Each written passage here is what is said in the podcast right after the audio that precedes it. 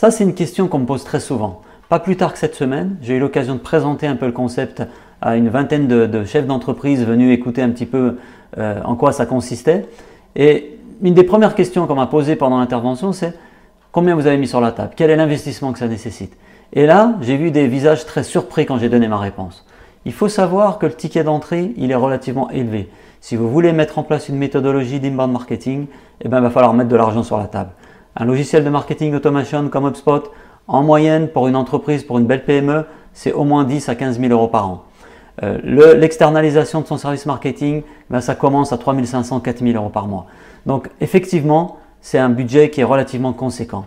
Mais la bonne question qu'il faut se poser, c'est pas combien ça coûte, c'est combien je suis prêt à mettre sur la table pour récupérer mon retour sur investissement.